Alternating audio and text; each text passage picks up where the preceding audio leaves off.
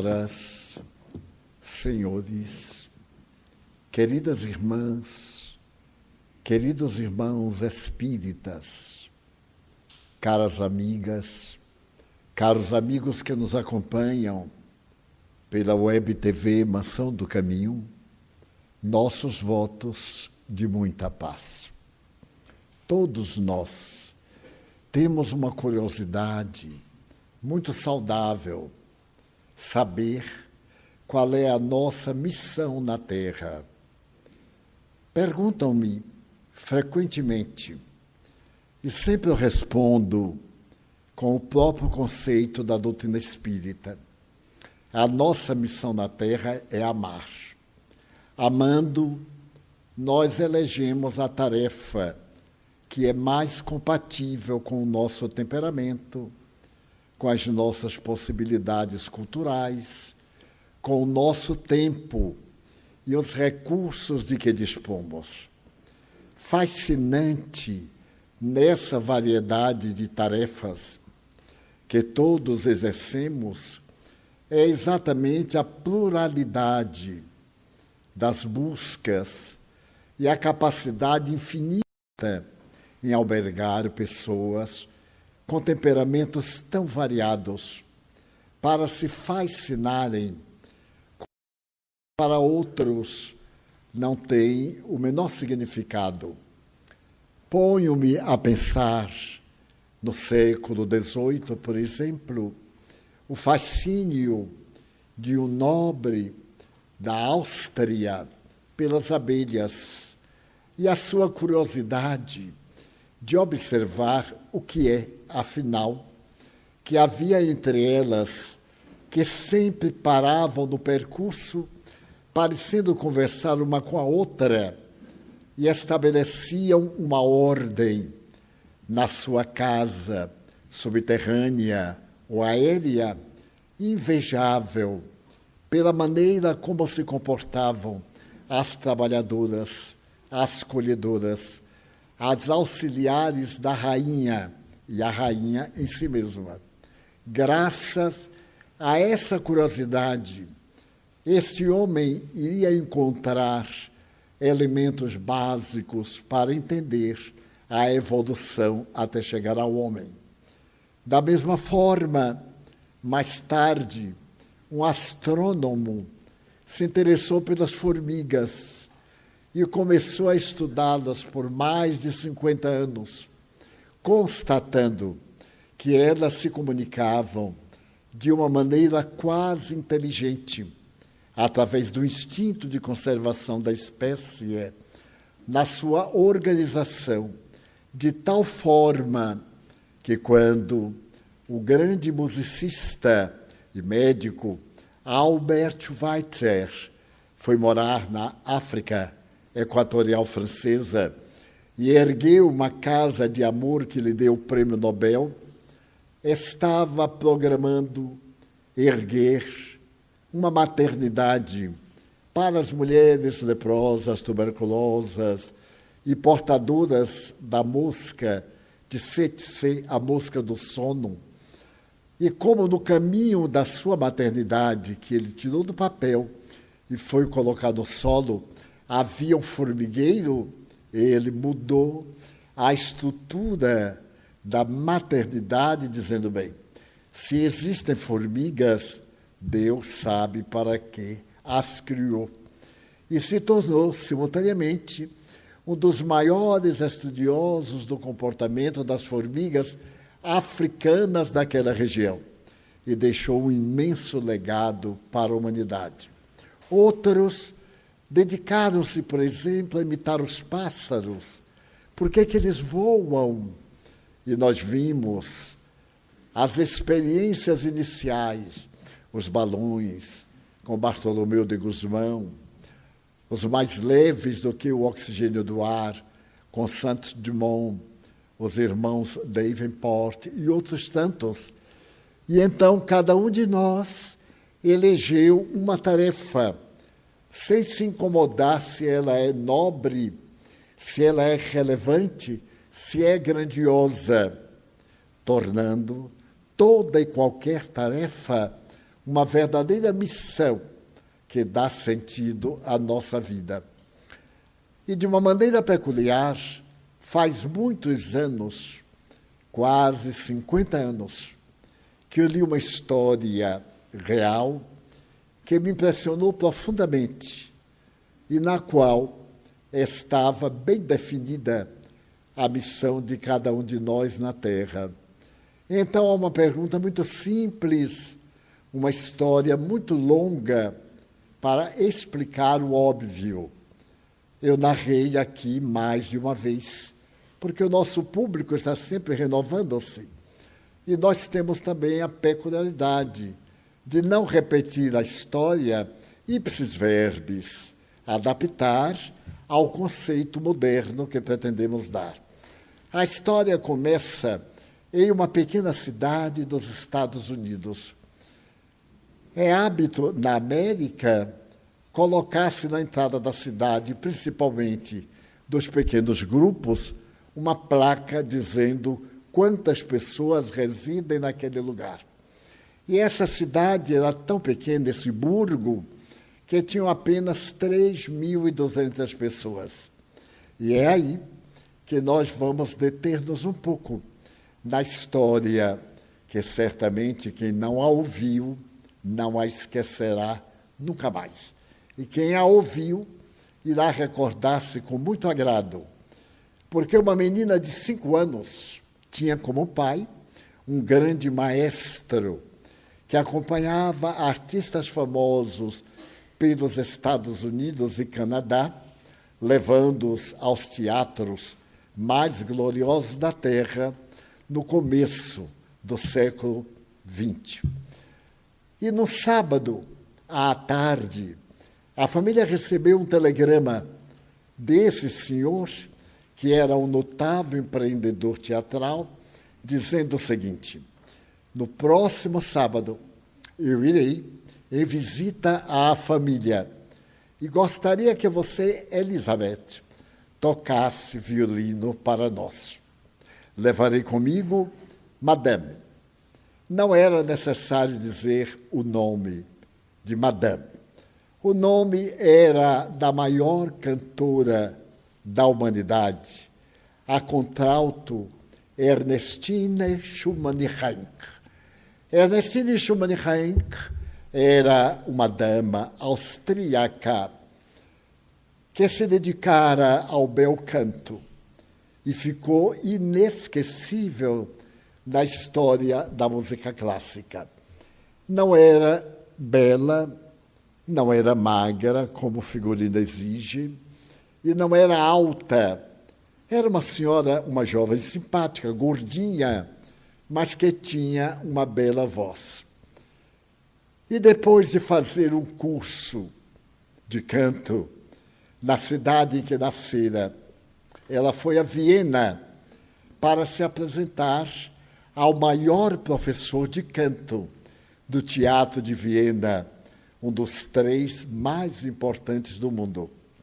Quando ela se apresentou, aquele mestre do canto que era também o diretor do teatro, olhou-a e pediu para que ela cantasse uma das músicas desafiadoras.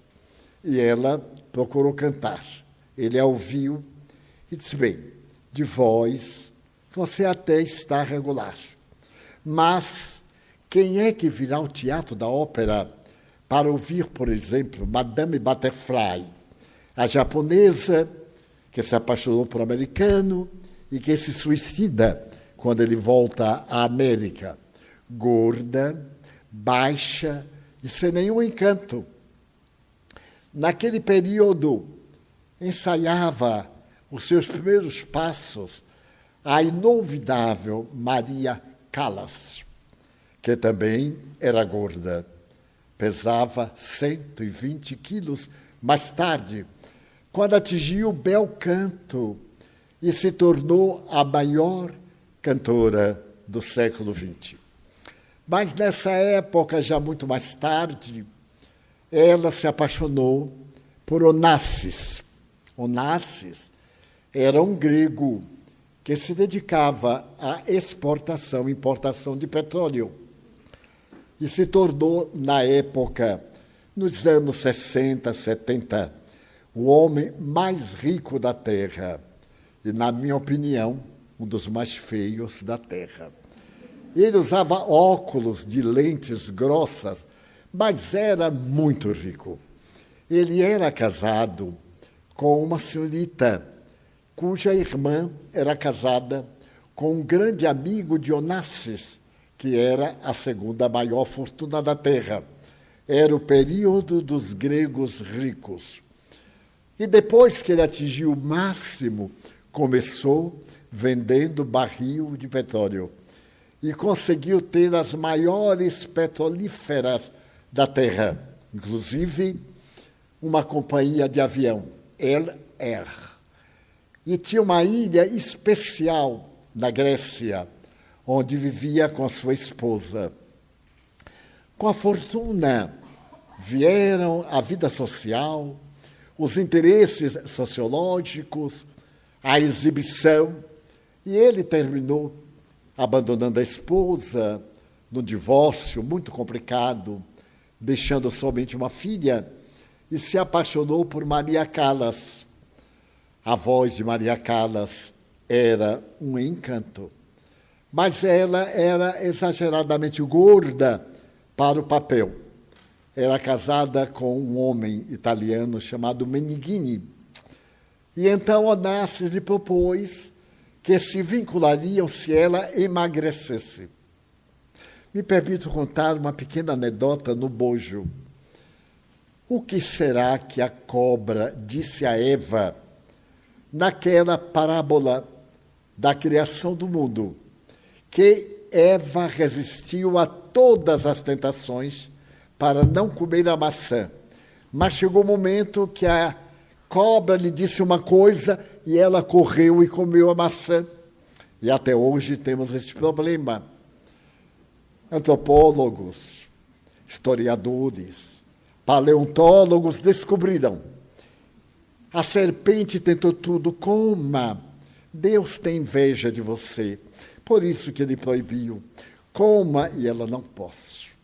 Por fim, quando a serpente viu que ela não atendia, disse: Eva, sabe por que, que Deus proibiu de você comer a maçã? Porque se você comer, você emagrece. Aí ela não aguentou e comeu a maçã. Até hoje, a maçã e uma folha de repolho são a alimentação das modelos, das pessoas magras. Então, Onassis impôs a Maria Calhas e ela emagreceu 60 quilos. Viva o amor! Era muito jovem. Aí não ficou pelancuda porque havia esse problema. A plástica dos anos 60 era muito difícil. E ele, que era feio, ficou bonito, porque com a fortuna dessa, quem é que não fica bonito? E apaixonaram-se. E a Calas esperava, divorciando-se do marido, que usou a fortuna dela, que estava em seu nome, quase relegando-a à miséria passou a viver às custas de Onassis e deslumbrando o mundo com a sua voz.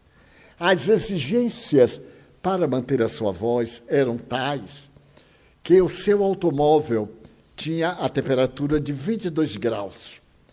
Todos os teatros, todos os hotéis por onde a Calas passava, a temperatura tinha que ser aquela por causa da garganta. Como a minha temperatura é um pouco diferente, eu tuço, mas a Carlas não tossia. E ela, na expectativa de casar-se com ele, porque era um amor natural, ele, segundo a imprensa, teria traído e casado com a viúva Kennedy, ou melhor, feito um contrato, porque esses casamentos são muito especiais. É um contrato social. Ele a visitava uma vez por semana, jantava, passeava, ia ao teatro da ópera. E caso ele viesse a pedir o divórcio, teria que diminuir a amargura dela pagando 200 milhões de dólares. Por cada ano, 10 milhões de dólares. E então ele deixou a Callas e casou com a Kennedy. Foi uma das coisas mais rudosas das fofocas sociais da época. E a Callas ficou tão deprimida que morreu de angústia. Começou a usar drogas, segundo a imprensa, e morreu no hotel luxuoso de Paris. Teve uma falência cardíaca enquanto tomava um banho. Mas aquela Ernestine Schumann-Reinck, depois de ouvida pelo diretor do Teatro da Ópera de Viena, escutou dele o seguinte: A senhora jamais será uma cantora de sucesso, porque agora, quando estamos ensaiando o rádio, as televisões, não basta ter boa voz, mas é importante ter boa aparência. E na atualidade, com eletrônica, não necessita ter boa voz, basta ter um bom técnico que regulariza a voz e dá a beleza que os aparelhos quiserem aos cantores, aos oradores, etc. Ela teve um choque, porque a sua voz já era respeitada. Então ele olhou para o diretor e disse-lhe: Muito bem, o que é que eu devo fazer então? A senhora compra uma máquina de costuras e vá ser costureira, que é uma profissão bem típica das pessoas sem beleza, gordas e baixas. Ela sorriu e disse-lhe: O senhor irá arrepender-se profundamente dessa frase. Anote a data e viajou para a França.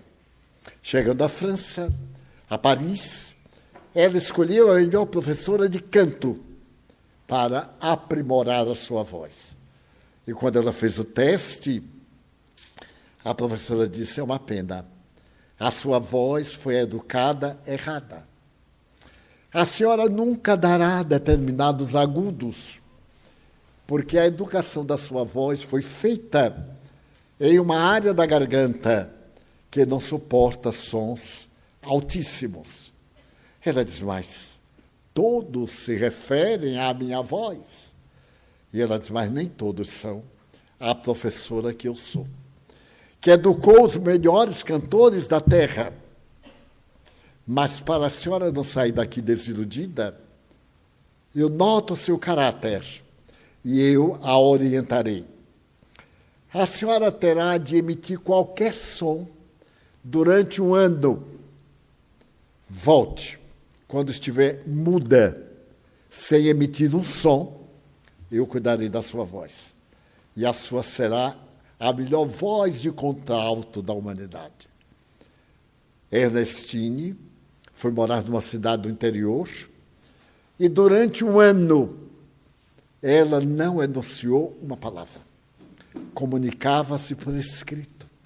Quando nós vemos alguém atingir o auge, pensamos que é fácil, mas ninguém sabe a trajetória de quem atinge determinados graus em qualquer área da vida, os sacrifícios, os silêncios, as renúncias, a vida íntima, as dores internas que a pessoa disfarça com maquiagem. Ninguém sabe. Pois bem, um ano depois, Naquela data ela voltou e a professora tomou conta dela. E ela se tornou o maior contralto do mundo.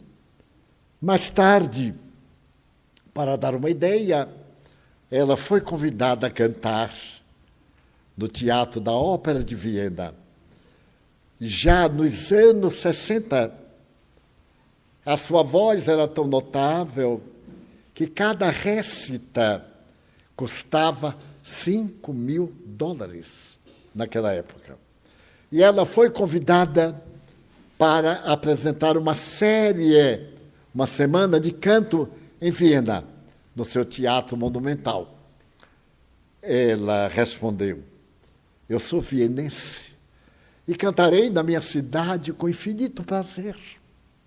grátis, com uma condição do senhor diretor comprar uma máquina de costura, trajar-se de mulher e ficar no foyer de entrada, recebendo os convidados, vestido de costureira. E ele aceitou, porque a gente da arte especial colocou alguns travesseiros. Naquele tempo não havia plástica do busto, alguns travesseiros para mascarar-se como uma mulher vestiu-se a caráter, e no foyer do Teatro de Viena, aquela figura recebendo os convidados, e Madame. Então, Madame cantou em Viena e se tornou anualmente um dos personagens mais disputados no grande teatro, que lá está estoico e glorioso. Assim era Madame, como era conhecida. Era baixinha, gordinha e a maior cantora do mundo.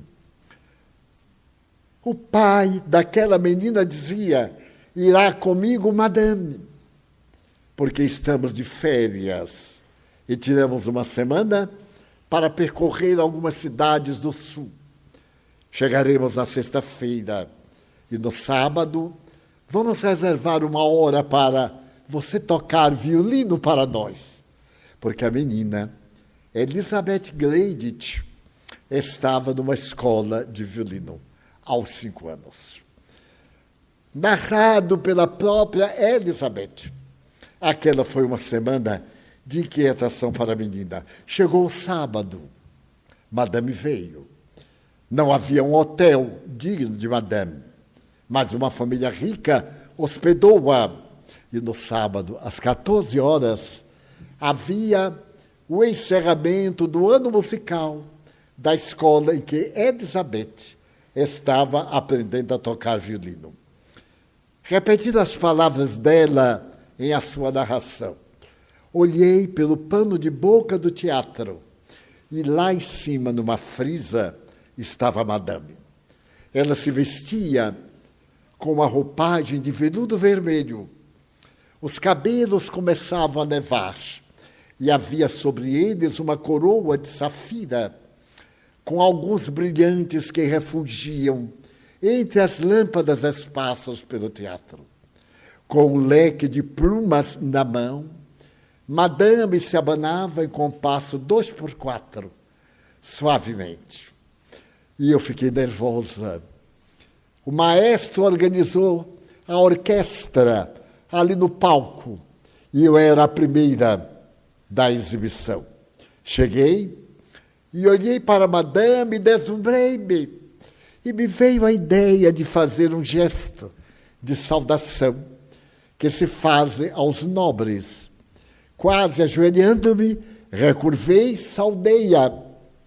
E madame, com um leque, bateu na perna gorda duas vezes. Era sinal de simpatia. Olhei para o maestro e fiz um gesto qualquer. Ele pensou que era o sinal e começou a tocar a minha peça. Claro, eu errei nos primeiros compassos. E foi uma tragédia. A orquestra ia na frente, eu ia correndo atrás, e quando terminei, palmas só da minha família, daquele teatro que estava nossa cidadezinha toda presente. Prorrompi no choro e corri para dentro e me escondi num camarim. E daí eu ouvia os meus colegas serem aplaudidos. A inveja me corroía, a mágoa. Como é que eu pudera errar dessa forma? Ao terminar, eu peguei o violino, coloquei na sua caixa e papai veio com madame para me visitar no camarim. Então eu cheguei e gritei: Papai, deixe-me abraçar madame. E ele me olhou severo. Ele era diretor de teatro e havia sofrido a decepção que eu lhe causava. Ele disse um pois não muito seco. Mas madame era uma gentileza. Ela me beijou a testa e disse: Gleidit, a menina é uma heroína. E eu disse: Papai, eu resgato a minha culpa. nunca mais tocarei violino. Apresentou a caixa e papai respondeu: Muito bem. No dia seguinte, Madame deveria continuar a sua viagem de férias. E à véspera, depois do chá que tomou em minha casa, ela disse: Gleide, eu gostaria de lhe pedir algo. Que Elizabeth, já que ela não vai mais estudar, nos acompanhasse. Eu exultei. O meu castigo era acompanhar madame. Eu saltei, mas papai nunca se atreveria a negar um pedido de madame. No dia seguinte, a minha maleta foi arrumada, eu me vesti convenientemente e viajei no velho Ford de capota erguida, com papai à frente e madame com uma echarpe de seda que o vento carreava pelas estradas. Naquela noite, dormimos no motel. Motel nos Estados Unidos não é casa de prostituição como no Brasil. São hotéis relativamente baratos, até quatro estrelas. E pela manhã, muito cedo do dia seguinte, alguém bateu na porta do meu quarto. Eu olhei e era quase dia. Corri a abrir, era a madame. Ela estava com um chapéu engraçado, que caía uma aba com tecido branco muito delicado para cobrir o nariz ao enfrentar o frio lá de fora. Estava vestida com um culote simpático e botas, e trazia na mão uma bengala, cujo casco final era revestido de prata. Ela olhou-me e disse: Como? Criança deve dormir com as galinhas e acordar com os galos. Prepare-se, vamos caminhar. Eu corri, vesti-me, Madame pegou pela mão e saímos. A névoa da manhã tomava conta da natureza e Madame avançava por uma estrada curva entre árvores vestidas de névoa, como se fossem fantasmas de inverno. De repente, escutamos um som um canto, um encanto maravilhoso. Madame parou, olhou em volta e num carvalho imenso dele saía um canto de uma ave. Madame parou e disse: Elizabeth, tu sabes, é uma calhandra, um rouxinol, que está cantando. Além da conta que quando a calhandra canta, as outras aves calam para poder ouvir o seu canto. Na floresta amazônica, a mesma lenda. Há uma avesita que, quando canta, as outras calam para escutar-lhe a voz. E ela me puxou até embaixo da árvore imensa, e um pássaro pequenino, marrom, o bico aberto, cantava como se fosse o tesouro de Deus. Madame olhou e, no momento em que o pássaro fez silêncio, ela fez um agudo imitando a voz do passarinho. O passarinho saltou para uma árvore e cantou também. E eu fiquei deslumbrada de ver aquele dueto em uma calhandra. E Madame, a ave, saltitava e Madame sorria e chorava, até que a ave desferiu um voo e, como se rasgasse um tecido ruidoso, desapareceu na manhã de névoa. E Madame me perguntou: Elizabeth, você conhece a lenda da calhandra? Não, Madame, eu não conheço. Ela disse: Foi assim. Depois que Deus fez o mundo, ele veio ver como estava a criação.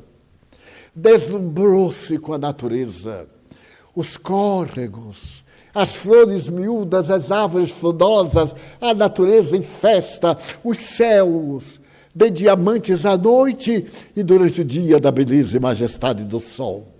Então, ele se lembrou do homem e da mulher, as glórias da criação, e foi procurar próximo de um regato, uma terra que estava sendo trabalhada por um homem com uma enxada. Aproximou-se e viu que o homem suava muito. Parava de vez em quando e dizia: Que terra desgraçada! Não corresponde à lâmina da enxada. Que solo duro, adusto, cruel. E então Deus ficou triste.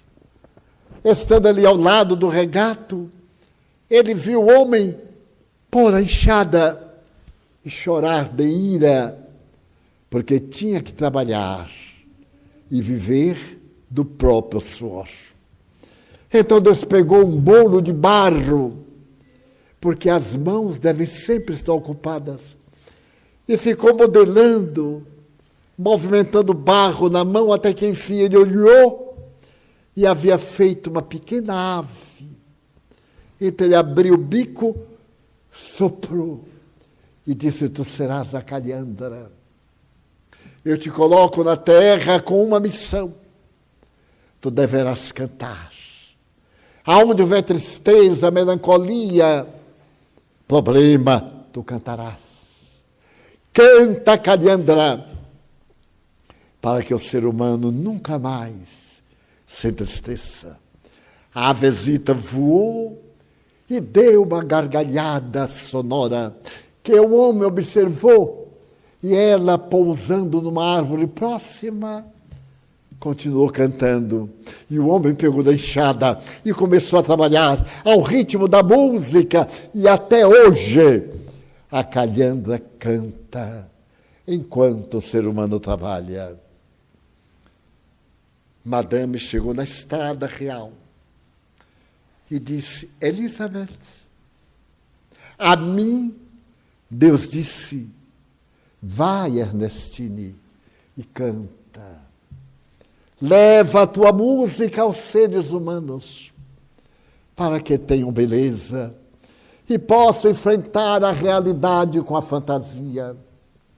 Vai, Ernestine, e deslumbra aqueles que dormem, aqueles que reclamam. Canta e eu saí pelo mundo cantando. E onde há beleza, eu sou chamada para coroar essa beleza com meu canto. A ti, Deus disse, Elizabeth, toca. Toca violino. A tua missão é tocar violino para que o mundo possa sentir-se feliz com as notas sublimes dessa harpa delicada acompanhando a minha voz. Então a tua missão na terra é tocar violino. E a cada um de nós, Deus disse qual era a nossa missão no mundo. E é por isso que no mundo de tanta crueza e tão diferente, sempre há beleza oculta esperando por nós. Há quem se deslumbre com a madrugada, há quem se comova com o entardecer, há quem bendiga a Deus com a noite do luar, e há quem converse com as estrelas das noites de escuridão. Todos nós, todos, temos uma missão na terra e deveríamos empenhar-nos ao máximo para desincumbir-nos da nossa missão. Eu chorava e disse, Madame, leve-me de volta ao hotel. E na hora do café, eu disse, papai, eu quero voltar a estudar violino. Já se passaram 20 anos. Hoje, eu sou uma das dez maiores violinistas do mundo. O primeiro deles é Yasha Heifetz, um judeu. Ele arranca do violino as notas mais desconhecidas. E eu, Elizabeth Gleidt, estou entre os dez mais famosos. Li no jornal que Madame Schwanenreich estava em Nova York. Eu também. Ela ia se apresentar em Carnegie Hall, um dos maiores teatros do mundo nos tempos modernos. Estava sendo apresentada e todos os ingressos voaram seis meses antes. Eu telefonei para o Carnegie, onde eu tocava, não tinha lugar. Mas a direção reservou um lugar especial só para mim. E eu fui. Chegou o momento. Madame apareceu com um vestido de seda cravejado de diamantes na tonalidade verde. A cabeleira estava alva e havia uma coroa de esmeraldas verdes sobre os cabelos brancos. E ela cantou. Cantou as peças mais difíceis em um pupurri da música clássica eterna. Chegou a ser aplaudida dez vezes seguidas, ia e voltava. Agora era a peça final. A canção da loucura de Verdi é uma área das mais difíceis do canto internacional. As luzes se apagaram, Madame ficou no centro do palco. Um spotlight protegia ali a figura dando-lhe uma visão paradisíaca. Ninguém via aquela senhora de meia idade.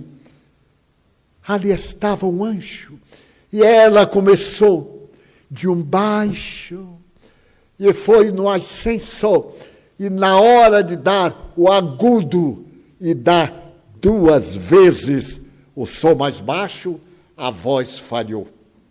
E o teatro teve uma exclamação: Oh! Madame deu sinal para a orquestra parar, olhou para todos e disse: Neste momento, acabo de cantar a música do cisne, a minha última canção. Ernestine Schumann Henke acaba de morrer. Estão canceladas todas as citas marcadas nos teatros do mundo. Dobrou-se e o povo aplaudiu por mais de dez minutos. Ela saiu e os críticos de arte correram para os jornais de Nova York para dizer que Ernestine não voltaria mais a cantar. O teatro esvaziou-se e eu fiquei sozinha lá em cima. Eu sabia o que ela estava sofrendo. Foi fácil dizer aquilo. Mas um artista, quando tem que renunciar, quando tem que deixar, ele morre também. E eu sabia que Ernestine Schumann Renck estava morrendo. Então, no silêncio do teatro, eu fui de pés descalçados até o camarim onde estava a estrela.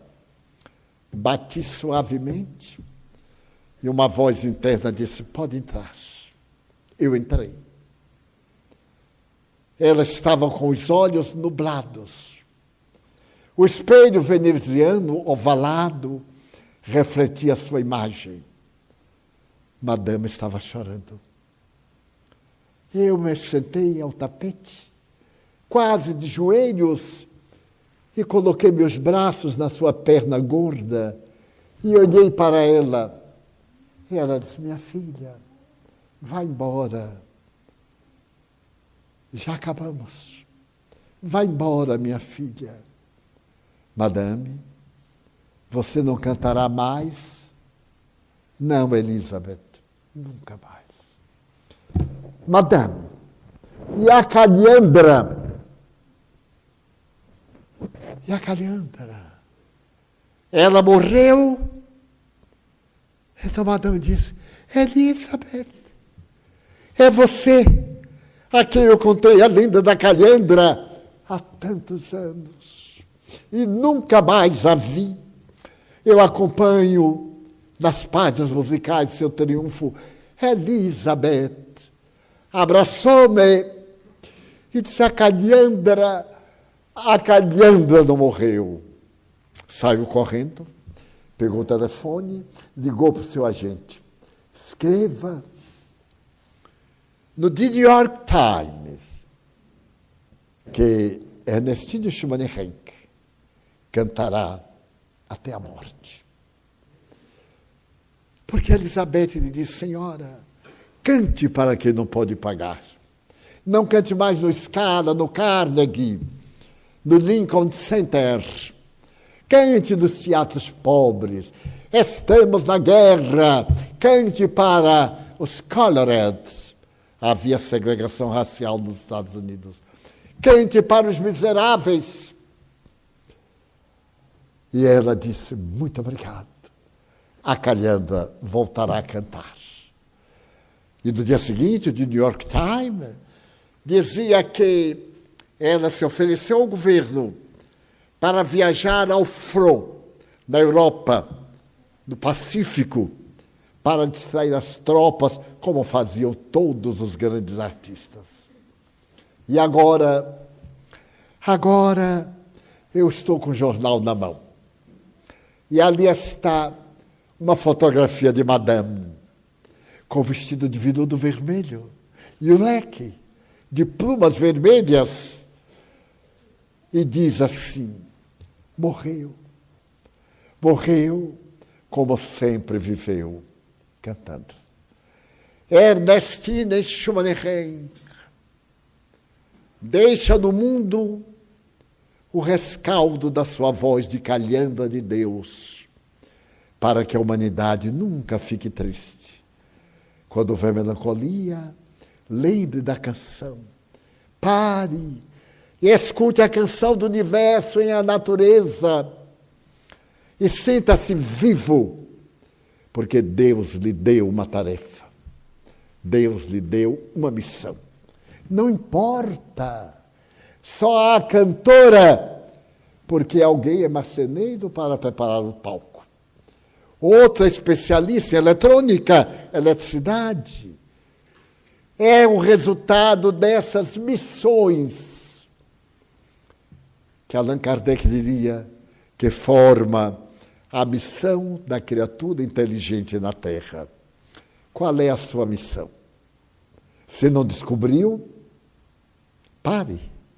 Lembra da Calhandra? Certo dia, Chico Xavier surpreendeu a empregada doméstica. Ele tinha uma empregada muito modesta, uma moça muito simples. Era sua companheira para cuidar dele. E certo dia ele chegou à cozinha pela manhã muito cedo e ficou olhando olhando tudo da cozinha. Ela ficou surpresa. Ele saiu, foi ao primeiro quarto e olhou para o chão, olhou para tudo. E saiu, foi ao quarto do correio, onde estavam as mensagens, as caixas de correio. E umas lágrimas escorriam dos seus olhos. E ele assim percorreu a casa toda. Depois saiu, foi até a rua e olhou a casa olhou o derredor, voltou e deitou-se. Ela disse, Chico, você está tão triste, está com lágrimas, você estava percorrendo a casa, o que é, Chico? Ele disse é que eu vou morrer esta semana. Então, estou me despedindo dos lugares onde eu fui tão feliz é a minha despedida. E naquela semana, às 18 horas, ele estava deitado e tinha alguém ali acompanhando. E ele ouviu a gritaria e perguntou: então, apesar disso, o Brasil acaba de ganhar pela quinta vez. É pentacampeão mundial. As bombas estouravam ele disse: é a hora em que os brasileiros estão muito felizes que eu quero partir. Pai nosso, que estás nos céus, e desencarnou. suavemente. Era a calhanda de Deus que havia desencarnado suavemente. Quando a sua auxiliar me contou isso mais tarde, eu fiquei com a preocupação de quando chegasse a minha vez, eu ia também me despedir. Só que a casa do Chico era pequena.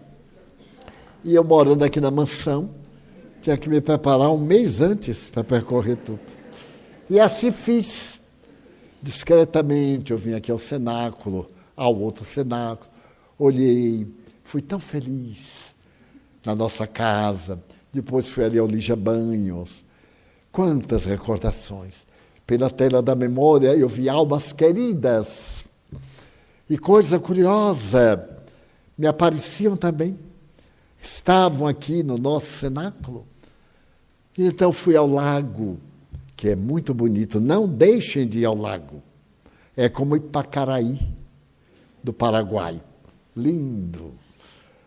Depois eu passei pela fronteira, subi, e aí visitei a Casa Grande, até embaixo das mesas eu olhei. Mas não morri. Que decepção. Então eu já estou na hora, já pedi a meu filho Otaviano, quero que me leve lá ao lago, porque para garantir, quero começar pelo lago, por causa do milagre da água. A água é um dos elementos mais notáveis da natureza. Está presente em tudo. E então, irei concluir com um fato real. Um chofer de táxi recebeu uma chamada às 10 horas da noite, nos Estados Unidos, numa cidade muito famosa, Phoenix, no Arizona. Ele já estava cansado, mas aquela chamada tinha um toque diferente. Tratava-se de uma senhora de muita idade. Ele então resolveu ir. Ela não estava esperando. E ele fez um conflito. Se eu buzinar, vai incomodar outras pessoas. Levantou-se, tocou a campainha e uma voz cansada disse do outro lado: Espere um pouco. Quando a porta se abriu, era uma senhora de muita idade, linda, sorridente. Ela disse: Eu quero que o senhor me leve a uma casa de idosos, aonde eu vou morar. O senhor me ajuda a pegar a minha mala? Ele pegou a mala, colocou no automóvel. Ela pediu para sentar-se à frente, para ir conversando com ele. E ele perguntou qual é o endereço. Ela deu o endereço da casa de idosos. Mas disse: Eu vou dar o endereço e quero que você faça o percurso que eu vou dar. Então vamos pela rua tal. Passe na rua qual? Pare ali. Ele achou estranho. Ela estava pagando. E ele disse: Ela vai pagar muito. Minha senhora, esse endereço está muito complicado. Eu tenho um caminho muito mais curto. Ela disse: Não, não é por isso não. É que o meu médico, no qual eu estive hoje pela manhã, disse que eu estou perto de morrer. No máximo, até o fim de semana. E então eu estou despedindo-me dos lugares onde eu fui muito feliz. Daí, não repare. Ele ficou tão comovido que desligou o velocímetro. E ela disse: pare naquele casarão. Foi ali que eu conheci o meu marido. E naquela ponte tivemos o primeiro beijo Ali adiante, tomamos o primeiro café junto. E vá ali, vá colar. E ela sorria. Por fim, chegou à casa. Foi recebida com muita ternura. Despediu-se dele quando ia pagar. Ele disse: É a minha contribuição por ver uma heroína preparar-se para a morte com tanta beleza. Ela disse: Eu vivi muito eu fui muito feliz. Porque agora que fecha a última página do livro, eu hei de fracassar. Veja, o livro da minha vida foi bela. Eu fui amada. Meu marido está me esperando. É uma questão de horas. Mas eu quero lhe pagar. Ele disse, não, senhora, eu não recebo. É, você é tão jovem. Você precisa de ganhar. Ele disse, eu sei de tudo. Mas a senhora me deu o maior pagamento que eu jamais poderia receber. Amor pela vida. Até o momento da morte. Ela se foi, deu-lhe um adeus. Ele foi para casa e não conseguiu dormir. Pela primeira vez ele pensou na morte. Porque ele pensava trabalhar, pegar boas corridas, acumular, fazer uma frota de automóvel. E depois ele parou e perguntou: para quê? Eu tenho uma vida ótima. Eu ganho o suficiente. Por que, eu não sou feliz? Com tudo isso que eu tenho, eu trabalho, porque para mim o trabalho também é uma terapia. Mente vazia, diabo faz crochê. Então, para quê? Daí a dois dias, ele foi visitá-la para agradecer. Havia renascido aos 70 anos. E quando ele chegou, que falou com o enfermeiro, o enfermeiro disse: Venha ver. Ela morreu ontem à noite. E estamos preparando-a para ser cremada. Qual é a nossa missão na Terra? Seja qual for. Mas vai chegar o momento em que somente a calhandra irá cantando, porque a calhandra é um símbolo da imortalidade. E nós somos imortais. Nada nos anula. Aqueles que considerávamos mortos estão vivos, estão conosco. E dispomos, graças ao Espiritismo, de instrumentos e recursos para tornarem a nossa vida muito feliz. Depois que eu tive o Covid, ou a Covid, que é o certo, eu fiquei com sequelas. Na minha idade juvenil, era de esperar-se. E muitas vezes me abate. Eu sinto a ausência de forças para ficar em pé. E um dos meus filhos tornou-se o meu secretário, sempre foi muito bom. Mas então ele me ajuda, dorme comigo para ver a hora que eu desencarne de noite, porque velho adora morrer à noite. E pela madrugada, eu acho que é para dar trabalho ao povo. Então, se eu tuço, ele faz, tome água, tio. Eu digo, meu filho, se eu tomar água, eu morro engasgado. Pois bem, então há dias muito difíceis, como de qualquer pessoa. Ele chega e diz assim: quer um padre, tio? Quer uma transmissão da calhandra, de energia? E eu digo a meu filho: quero, meu filho. Ele então ora, e eu também e me aplica a boa energia e me revigora. Eu renasço dez anos de vida. Uma alegria imensa toma conta do meu coração. Hoje pela manhã eu tive uma dessas crises de alegria que orei no meu quarto, Pai Nosso, em alta voz e no ritmo. Pai Nosso que estais nos céus, na luz dos sóis esfuziantes, Pai de todos os navegantes deste mundo de escarcel.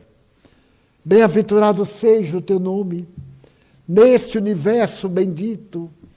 Glória a Deus na terra e paz para todo homem aflito. É um poema psicografado por Chico Xavier, dedicado pelo espírito do Monsenhor Horta, diretamente para mim. Esse Pai Nosso em versos. E aí, sozinho ali, me lembrei da Calhandra e disse: gostaria de presentear os irmãos que estarão conosco com a sua missão, cada um na sua missão, através da Calhandra. E agora, vamos ouvir a Calhandra através dos passos. Pensemos nas nossas dores, nas nossas aflições, nos nossos limites. Convidamos os companheiros de mediunidade para que nos transmitam essa boa energia para levantar o nosso ânimo e daí daqui sairmos cantando a música sublime da beleza e da arte, conforme as palavras de Nietzsche, para enfrentarmos a realidade. Senhor, nós te queremos pedir por aqueles que nos irão aplicar passes. Permite que eles sejam instrumentos do teu amor e o anjo da saúde deles retire as energias que nos revistam de ânimo e coragem para a luta. Amigo dos necessitados que és, abençoa-nos, a nós, aos nossos familiares, àqueles a quem nós amamos a quem buscamos carinho e ternura, mas também pelas pessoas que não gostam de nós. Nós te pedimos. Abençoa nossa casa espiritual, este templo, seus diretores, seus cooperadores, seus clientes. Abençoa-nos a todos nós.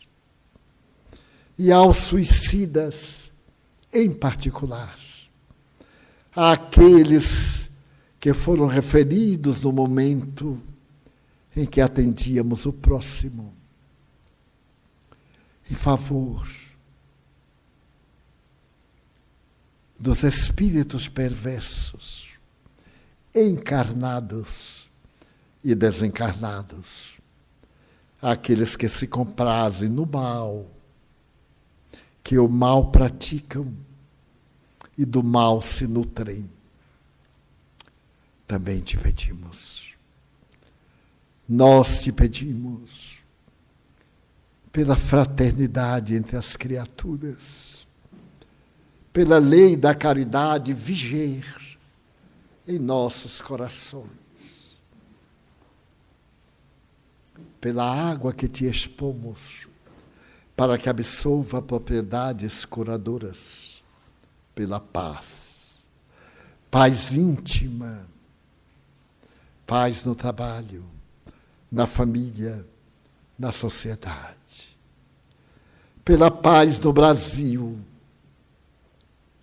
pela paz na terra.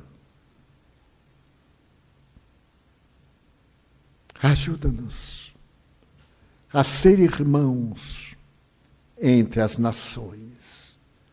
E tu, o grande pastor de todos nós. Em teu nome, em nome de Deus, da Mãe Santíssima, e dos espíritos amigos, encerramos a nossa reunião com votos de paz para todos nós. Está encerrada a nossa sessão.